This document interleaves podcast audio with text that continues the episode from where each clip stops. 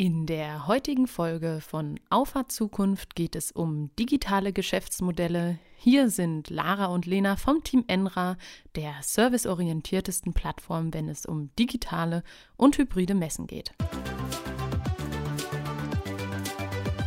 Hallo zusammen. Digitale Geschäftsmodelle begegnen einem im Alltag ziemlich häufig, zum Beispiel PayPal, Netflix, Spotify und die Liste dieser Beispiele kann man bis ins Unendliche führen. Ist das nur ein Trend der Gegenwart? Was für eine Rolle spielen digitale Geschäftsmodelle vielleicht auch im Moment für analoge Unternehmen? Dafür habe ich erstmal die Frage an dich, Lena.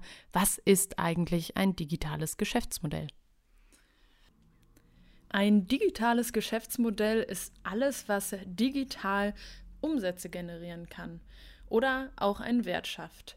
Ähm, was können zum Beispiel digitale Produkte sein? Man könnte ähm, an Apps denken, die ähm, digitale Geschäftsmodelle umsetzen. Man könnte zum Beispiel aber auch überlegen, ähm, dass man eine bestimmte Dienstleistung online verfügbar macht.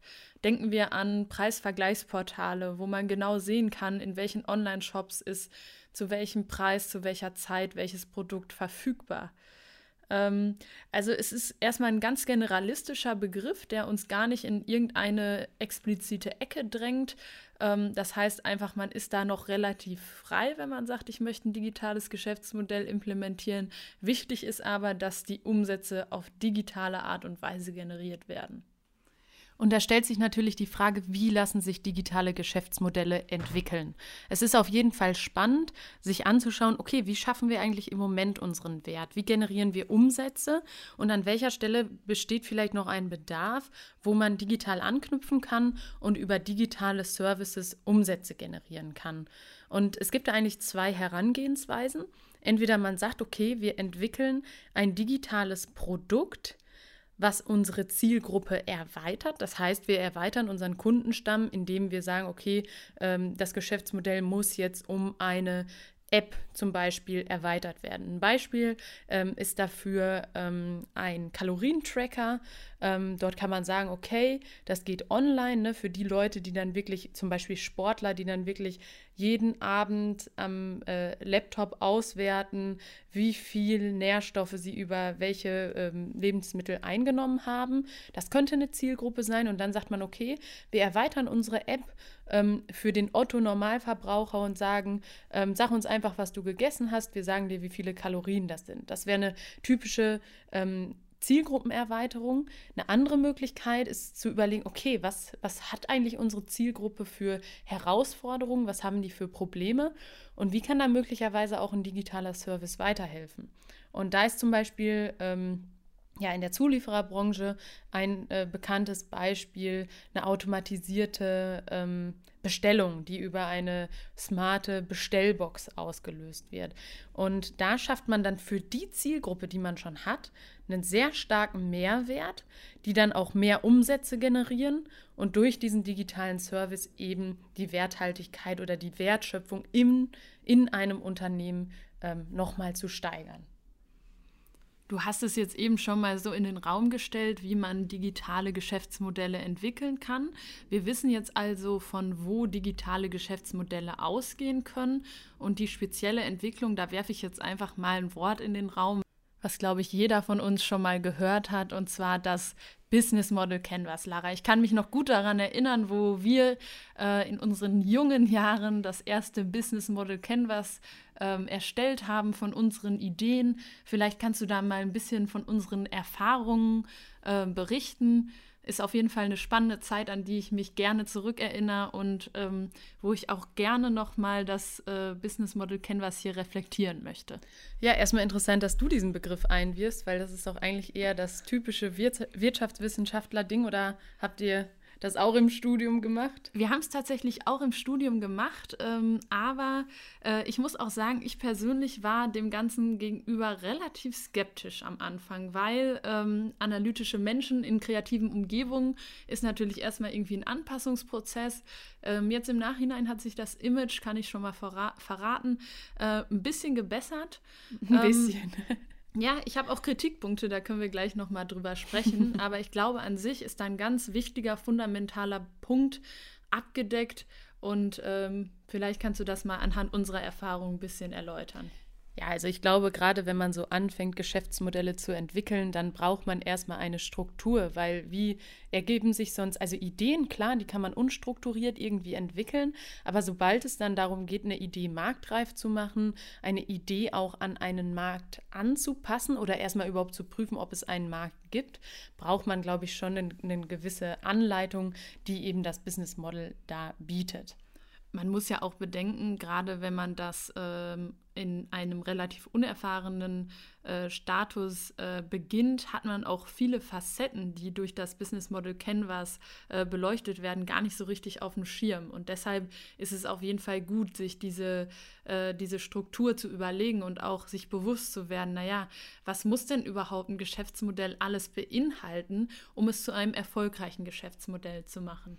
Und da wären wir auch schon beim ersten Punkt des Business Model Canvas, womit man eigentlich anfängt. Und das Komische ist, womit man anfängt, das steht in der Mitte von diesem Modell. Und zwar ist das die Value Proposition oder das Wertversprechen. Das heißt, was macht meine Leistung eigentlich für jemanden nutzbar, für jemanden wertvoll? Was schafft dort Wert? Das kann zum Beispiel sein, wenn wir jetzt bei einer Online-Plattform bleiben, wo äh, bestimmte Informationen zusammengetragen werden. Nennen wir mal das Testvergleichsportal.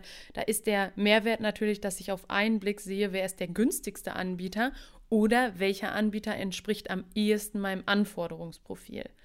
Ähm, darüber hinaus fragt man sich natürlich, okay, wie generiere ich jetzt darüber Umsätze? Bleiben wir bei dem Beispiel. Umsätze werden durch Werbung generiert, indem Anbieter zum Beispiel sagen können, wenn ich in der Liste äh, auftauche, hebe mich ein bisschen farblich hervor oder ähm, ich schalte an der Seite nochmal Werbung oder ich ähm, bezahle dich dafür, dass du mich auf der Seite verlinkst.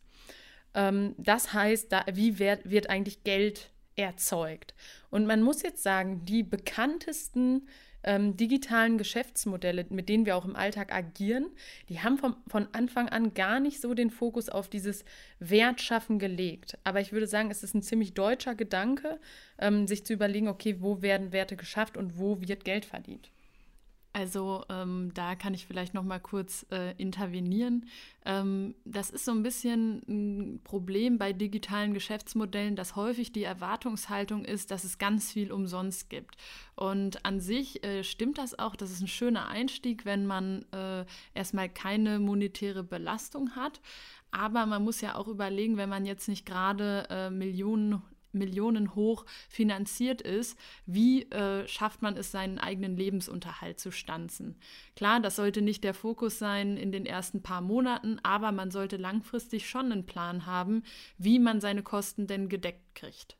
Ja, das ist nicht nur langfristig wichtig, auch kurzfristig wichtig, aber man kann natürlich den Kostenblock, was eben auch ein Punkt ist, das Fundament, sage ich mal, des Business Model Canvas, ähm, mal analysieren. Was haben wir eigentlich für Kosten? Was entsteht da? Brauchen wir ein Büro? Brauchen wir einen Lagerraum? Brauchen wir Produktion? Brauchen wir äh, bestimmte technische Ausstattung? Also mal gucken, wie viel monatliche monetäre Belastung kommt da auf uns zu. Und ähm, darüber hinaus dann auch, was ganz zentral ist, Schlüsselpartner. Wer ja. ist eigentlich so die Zielgruppe, nicht mal Zielgruppe, sondern das kann aus ganz verschiedenen Bereichen sein. Das kann jemand sein, der sich im Bereich äh, Public Relations auskennt. Das kann jemand sein, der äh, besonders affin im Social-Media-Bereich ist. Das kann aber auch jemand sein, der einen dann zurück bewirbt, sage ich mal, Vergleichsportal. Anbieter sagen, ja, wir sind jetzt auch auf dem Vergleichsportal vertreten. Also so bestimmte Multiplikatoren, die da eben eine Rolle spielen. Natürlich auch Investoren und natürlich auch, wenn es über eine, eine Fremdfinanzierung erfolgt, Banken oder eben Fremdkapitalgeber. Also das war auch gerade so ein Punkt, den ich am Anfang gar nicht so richtig auf dem Schirm hatte, dass dieser Netzwerkgedanke da äh, richtig gut abgebildet das liegt an wird. deiner Technik. Affinität. Ja, du wahrscheinlich. netzwerkst in deinem Bereich, aber man braucht wahrscheinlich so für ein erfolgreiches Unternehmen viel, viel Definitiv. breiteres Netzwerk. Definitiv, da streite ich auch äh, absolut nicht ab, dass da meine äh, Perspektive sicherlich eine andere war als deine. Ähm, das ist ja auch eine gute Sache, dass man ähm, Themen aus unterschiedlichen Perspektiven einfach beleuchten kann und jeder so ein bisschen seine eigenen Punkte mit einbringt. Und es gibt halt nicht so dieses eine richtige Modell. Ähm, das, das, ist ja ein Prozess, das zu entwickeln. Und äh, gerade auch, ähm, wenn man in diesem Entwicklungsprozess von Geschäftsmodellen ist, einfach super wichtig, irgendwie das Thema von so vielen Facetten wie möglich zu beleuchten. Und eine Perspektive, die natürlich auch eine große Rolle spielt, ist so die interne Perspektive. Das heißt, welche Schlüsselressourcen haben wir eigentlich an Bord? Wie können wir diesen Wert schaffen? Also durch welchen Ressourceneinsatz erreichen wir Wert? Und das können natürlich ein, einerseits Expertise sein, das kann auf der anderen Seite aber auch Netzwerk sein. Das heißt, da muss man so ein bisschen die interne Sicht einnehmen, wobei das fällt einem beim Ausfüllen dieses Canvas eigentlich immer sehr leicht, weil man die eigenen Stärken doch häufig eher kennt als externe Marktfaktoren.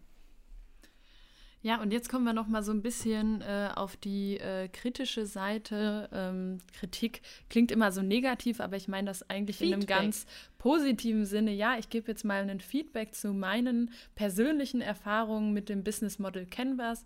Ähm, mein Eindruck ist, dass es erstmal einen ein super Einstieg ist, äh, digitale Geschäftsmodelle zu beleuchten und auch irgendwie so eine Kreativitätstechnik, um auch zu ermitteln, welche ähm, Dinge vielleicht zusätzlich noch entscheidend sein können und welche Dinge vielleicht einen Wertversprechen noch viel deutlicher hervorheben würden.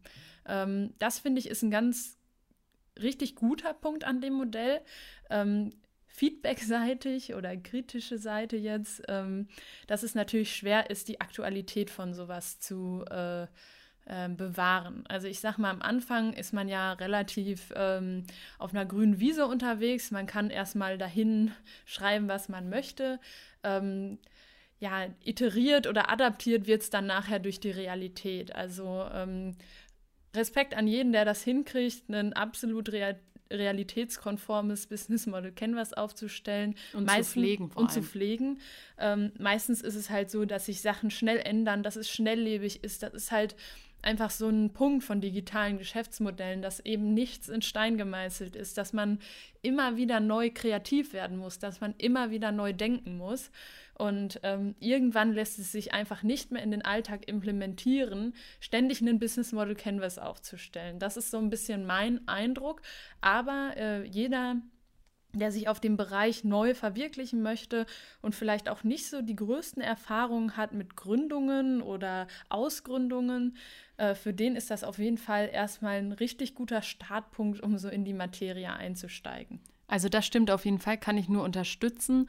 Ähm, was ich immer so ein bisschen kritisch empfunden habe, ist ähm, mit jedem, der vermeintlich erfahrener war, ja. so in dem Bereich Geschäftsmodelle zu entwickeln. Natürlich will jeder seinen Senf dazugeben und so, das ist auch alles klar. Aber ich finde es total schwer, ähm, kritisches Feedback auf ein Geschäftsmodell im Business Model Canvas zu geben, weil häufig kommen dann solche Sätze wie, das müssen wir noch ein bisschen zuspitzen oder hier an dieser Stelle, was ist euer Wertversprechen eigentlich? Und irgendwann zerbricht man sich den Kopf darüber und fragt sich, okay, wie kann ich jetzt in einem Satz sagen, was mein Wert ist oder was der Wert des Produktes ist. Und da gibt es dann so Beispiele von großen Unternehmen, die für mich so abstrakt sind, dass wenn ich sage, okay, wenn ich jetzt sowas Abstraktes für unser Geschäftsmodell entwickle, dann versteht keiner, was wir machen.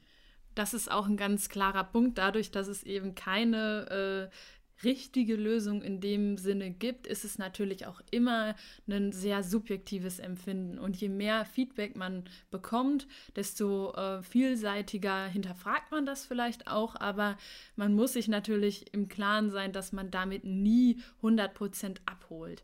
Also ähm, da äh, gebe ich dir recht. Das ist mir nämlich auch noch sehr gut in Erinnerung geblieben, wo dieser ganze Iterationsprozess von wie formuliere ich jetzt mein Wertversprechen, als wir den durchlaufen sind, ähm, dass ich teilweise von den ganz großen Unternehmen, klar, die kannte man, die hatten Markennamen, man wusste, in welchem Feld sind die aktiv, aber dass ich da gar nicht so das Gefühl hatte, dass da so das letzte Quäntchen, was die wirklich voneinander abgrenzt, richtig ausgearbeitet ist. Aber da darf man sich, glaube ich, auch, muss man sich einfach in den richtigen Kontext setzen. Natürlich agiert man nicht auf der gleichen Bühne wie ein ähm, milliardenschweres äh, Tech-Unternehmen. Ne? ähm, ich glaube, da muss man einfach realistisch bleiben für sich selbst und auch äh, sein Wertversprechen an ja, seinen Bekanntheitsgrad irgendwo anpassen. Wobei vielleicht noch mal so ein Blick in die Historie, also das Business Model Canvas, klar gibt es jetzt auch schon ein bisschen, aber ist deutlich moderner als zum Beispiel ein reiner Businessplan. Und da muss ich sagen, das finde ich gut, dass man nicht mehr zwingend einen Businessplan aufstellt, weil ein Businessplan aktuell zu halten ist noch mal eine ganz andere Nummer. Natürlich, Banken und so fordern immer noch ein, ähm, aber für sich selbst ist der Businessplan eigentlich eher nicht relevant, weil. Ähm, Zumindest in seiner ausformulierten Form, oder? Genau, die Inhalte, klar, was drinsteht, ist natürlich wichtig, aber ähm, das nachher da so viel Zeit reinzustecken, um eben zu formulieren und auch anständige Abbildungen und so, das ist nachher nicht das, was den Mehrwert für sich selbst schafft. Nach außen hin aber schon. Das heißt, Stakeholder-Sicht, äh, Investorensicht, Banksicht, natürlich wichtig, mit attraktiven Unterlagen auch nach draußen zu gehen. Definitiv, was da aber am Business Model Canvas auch auf jeden Fall noch ein Vorteil ist, ist, dass es erstmal flexibler ist. Also ich sehe den Businessplan persönlich an einem hintergestellteren Punkt äh, als das Business Model Canvas, ja. weil ähm, wenn du dein Geschäftsmodell noch gar nicht richtig entwickelt hast, wie willst du dann einen Businessplan schreiben? Ne? Ja, absolut. Und ähm, das Business Model Canvas sehe ich eigentlich so als Skizze und Fundament für das, äh, für eine ja, für ein, eine Arbeitsplanung an sich, dass man weiß, ja, wo müssen wir denn noch ein bisschen dran feilen, was passt noch nicht so ganz. Ein Businessplan ist ja eigentlich eher schon was Finales in meinen Augen. Ja, was Finales, was man so abgibt. Ja, genau. Also klar, das bleibt nicht immer aktuell, das hatten wir ja jetzt schon äh, besprochen, aber so ein Businessplan ist halt so ähm, formell. Ja, formell, genau. Nicht so flexibel wie jetzt ein Business Model Canvas. Ja, ich fand auf jeden Fall, das waren spannende Punkte zum Business Model Canvas. Ähm, so aus eigener Erfahrung kann ich sagen, uns hat es doch an der einen oder anderen Stelle äh, gut geholfen, dass man einfach auch sich mal Gedanken macht, okay, wer ist der Zielkunde, woher kommt das Geld, woher, welche Kosten haben wir, welche Schlüsselressourcen haben wir, auf welche Partner können wir zurückgreifen? Und sich dem klar zu werden, zeigt einerseits, also zeigt einem selbst auch auf, an welchem Punkt man ist, weil man natürlich, wenn ich jetzt heute ein neues Geschäftsmodell entwickeln würde, würde ich in die Schlüsselressourcen auf jeden Fall mehr reinschreiben können. Ich würde in die, das Netzwerk deutlich mehr reinschreiben können. Und man darf gar nicht so anfangen, ähm, also wie gesagt, man muss diesen Prozessgedanken einfach beibehalten und dann hilft einem das schon enorm weiter und ist auf jeden Fall ein wichtiges Tool, gerade wenn man so die ersten Schritte im Gründen, aber auch im digitalen Geschäftsmodelle entwickeln geht. Weil wenn wir jetzt nochmal die Sicht der klassischen Unternehmen einnehmen, ähm, dann ist es natürlich so, dass auch klassische Unternehmen sich erstmal ihre Alltagsbrille absetzen müssen und äh, ein bisschen den, den äh, Geist befreien und da sind eben solche Modelle auch äh, sehr hilfreich. Also kann man in meinen Augen auch eigentlich gleichsetzen, weil wenn ein etabliertes Unternehmen ähm, ein neues Geschäftsmodell entwickelt, werden auch viele Phasen der Gründung irgendwie mit durchlaufen. Klar, ja. die haben diese Seite der Erfahrung, die haben auch ein viel größeres Netzwerk, als wenn man jetzt komplett neu am Start ist, aber viele Faktoren, viele entscheidende Faktoren zur Etablierung eines digitalen Geschäftsmodells sind äquivalent zum Neugründen. Das, das ist auf jeden Fall richtig, weil letztlich ist es ein sich selbst neu erfinden. Genau. Ja, das ist doch ein schönes Abschlusswort. Ich habe mich auf jeden Fall gefreut. Es war wieder ein, eine tolle äh, Folge, ein tolles Gespräch. Hat mir auf jeden Fall Spaß gemacht und ich würde sagen, bis nächste Woche und nimm auch du die Auffahrt Zukunft. Ciao.